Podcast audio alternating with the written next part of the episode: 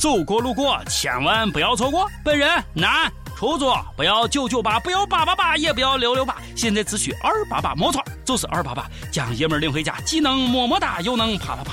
二八八，你租的不吃亏，租的不上当，既可以领回去上炕。二百八十八元，你买不了车，也买不了房，你却可以体验一回做新娘。二百八十八元，你去不了美国和新加坡，但可以租个猛男暖被窝。不要怀疑你的眼睛，先到先得，美女优先，马上订租，还可以享受政府老爷们儿下乡补贴哦。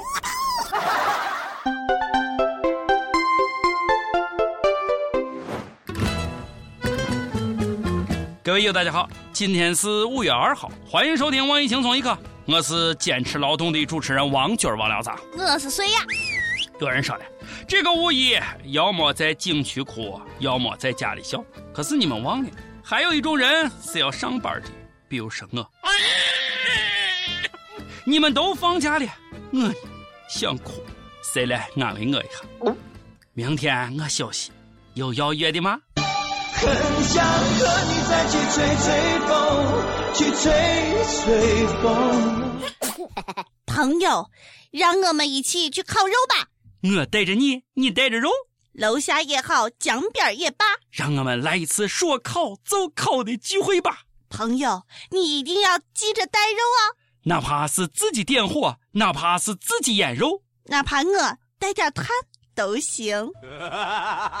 我掐指一算呀，明天天气晴，再适合烤肉不过了。哎，我刚才说啥？呃，明天天气……哎呀，那个，哎呀，吓死我了！曲艺主编，这段掐的包包啊，要罚款的。OK，这个消息都知道了吗？从五月一号起，咱们国家开始实行《气象预报发布与传播管理办法》。该办法规定，除气象台外。其他任何组织或者是个人不得以任何形式向社会发布天气预报。哇哦！违者最高可以处以五万元以下的罚款。那你预报天气要罚款？以前小的时候，妈妈要给庄稼施肥前，都会先看看天气，还会问问周围的人觉得天气会怎样。现在想想都后怕，原来我是犯法的事情。还有。雨神萧敬腾怎么办？这不是要被罚破产吗？好心疼！萧敬腾已经陷入了对人生意义的痛苦思考。听到这个消息，诸葛亮也哭晕到厕所了。话说赤壁之战，东吴缺箭，周瑜找诸葛亮相商对策。诸葛亮说要草船二十只即可，三日后必有大雾。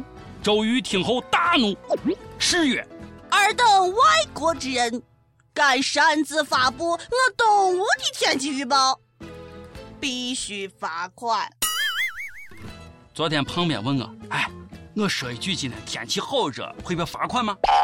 胖，你这是造谣，何止要重罚，你都可以去火茶了。社会的阳光只能温暖，怎么会好热呢？Goodbye，不许再说热了，别说不是兄弟。在这儿，我送你几个解暑良方，亲测很有效。第一，想想你喜欢的人，心凉半截子。第二，想想你自己的月收入，心拔凉拔凉的。第三，想想你的岁数，后背嗖嗖的窜凉风。我试了一下，刚刚又查询了一下银行卡的余额，现在好像盖被子，我冷。天气预报不能随便聊了，目测接下来几天会出现这样的情况。在学校里头，学生说：“老师早上好。”老师说：“呃，同学们早上好。”老师，今天的天气真好。都不许动！我是警察，施暴天气罚款。放假里，小明要去春游，小明的妈妈说。记得带上伞，看样子会下雨呢。哇哦！小明一听，扑通跪倒在地，哭着说：“娘啊，犯法的事咱可不能干。”哎，看看把娃逼成啥样子，还能不能让人正常的生活了？自己报不准，也不让别人报。请问官方天气不准可以索赔吗？该管的不管，不该管的手伸我们长，有能耐。先把五一七天长假啊，先给咱恢复了。五一出游啊，就是人人人人人人人。哼，谁想天人海？可每年除了那几个特定的假期，还有什么时候能出去走走呢？我想哭，但是哭不出来。等到思念像海。出游的小心了，你还在用酒店的毛巾吗？不光是快捷酒店，五星级酒店也一样。一块抹布擦完浴缸，擦杯子。最近有记者对杭州五星级酒店体验暗访。发现房价一千六百八十八元一天的酒店，清洁人员用同一块抹布擦完脸盆、擦浴缸，更狠的是又接着擦杯子和马桶。Holy shit！而客人用的新浴巾更是直接在卫生间地上来进行折叠。三观尽毁，恶心至极！能想象到保洁阿姨在笑。益友们，在外面住尽量用自己的东西吧。不过呀，看看这酒店的价格，一千六百八十八元一天，好吧，我放心了。反正呀，咱也住不起。经常住宾馆的朋友们注意了，住宾馆渴了又不想去买水，宾馆里摆放的又觉得贵，那该怎么办呢？So easy，让我来告诉你。矿泉水喝了再灌进自来水，喝完把盖子拧的自己拧不开为止。绿茶喝了可以尿满，易拉罐的可以扎个孔到杯子里头喝。恶劣的话，可以把泡面底子用刀子割开，反过来泡，早上摆放好就行了。就是这么机智。出游的朋友们再注意安全第一，有些地方就不要去了，比如说隔壁朝鲜。三胖，你敢不敢出来走两步？啊，敢不敢出来解释一下？又杀我们的人！韩国 KBS 电视台报道了，二十四号，三名朝鲜逃兵越过了中朝边界，在中国吉林省合龙市龙城镇杀害了三名中国人后逃走。而去年的十二月二十七号晚上，合龙市也曾有四位村民被朝鲜逃兵杀害。Holy shit！隔壁思密达，我代表某部。就此事向你们表示强烈的谴责，我再代表我个人向你们表示强烈强烈的谴责。你们怎么可以这样？我们可是兄弟之邦，怎么会做出这种事情？明年的粮食还想要吗？肉还想吃吗？太欺负人了！哎，对了哈，我说杀害的是中国人，为什么是韩国媒体小报道？好吧，好吧，这个你们懂就好了，我就不多说了。去泰国游玩的朋友们要注意了。见到美女，先抱拥抱，按的啪啪啪。一个真实的故事：一个少年去泰国发，晚上叫了个小姐。几番云雨后，小姐在少年怀里还不停地摸他的小弟弟。少年是非常的惬意啊，问道：“咋？你还想再来吗？”小姐黯然地说道：“不是的，就是挺怀念的。以前我也有。”你妹！最近国内的人妖好像也变得多了起来。江苏有两个小伙，一个二十七岁，一个二十四岁。四年前，两人去泰国注射雌性激素，变性成了人妖。平时两人从事人妖反串表演。一天，他们想招嫖赚点外快，于是就把他俩的艳照发到网上，并标明是人妖。哇哦！发出招嫖信息，很快有两名男子中招了。经过讨价还价，以四百元达成性交易。那天晚上，两名男子如约来到宾馆，先付了嫖资，然后就稀里糊涂的和他们发生了性关系。然后警察叔叔就来了，稀里糊涂和他们发生了性关系。哼，这几个字用的好呀！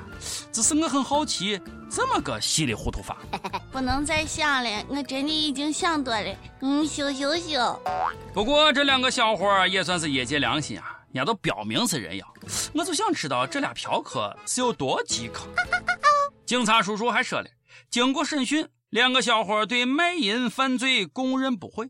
一个小伙还说了，他家姐弟六人，五个是女的，他妈欣喜地养了他这个宝贝儿，准备传宗接代。但是他对他妈说：“你养的人要传什么种，接什么代。”老妈心碎成了渣渣儿。哎，那啥呀？警察叔叔，我还想再问一个深刻的问题：人妖是住男子监狱还是住女子监狱啊？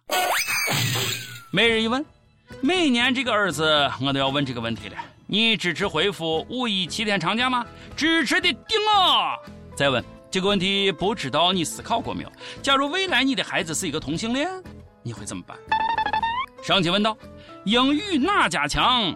雷军雷布斯 PK 霸道总裁刘强东。难分伯仲啊。有益友就说了，听了刘强东的地道的宿迁英语，我觉得我可以出国看一看了。毕竟咱也是过过英语四级的人。你可以的。还有益友就说了，德布斯，谢谢你啊，这么多年了，我终于对自己的英语有自信了。Me too。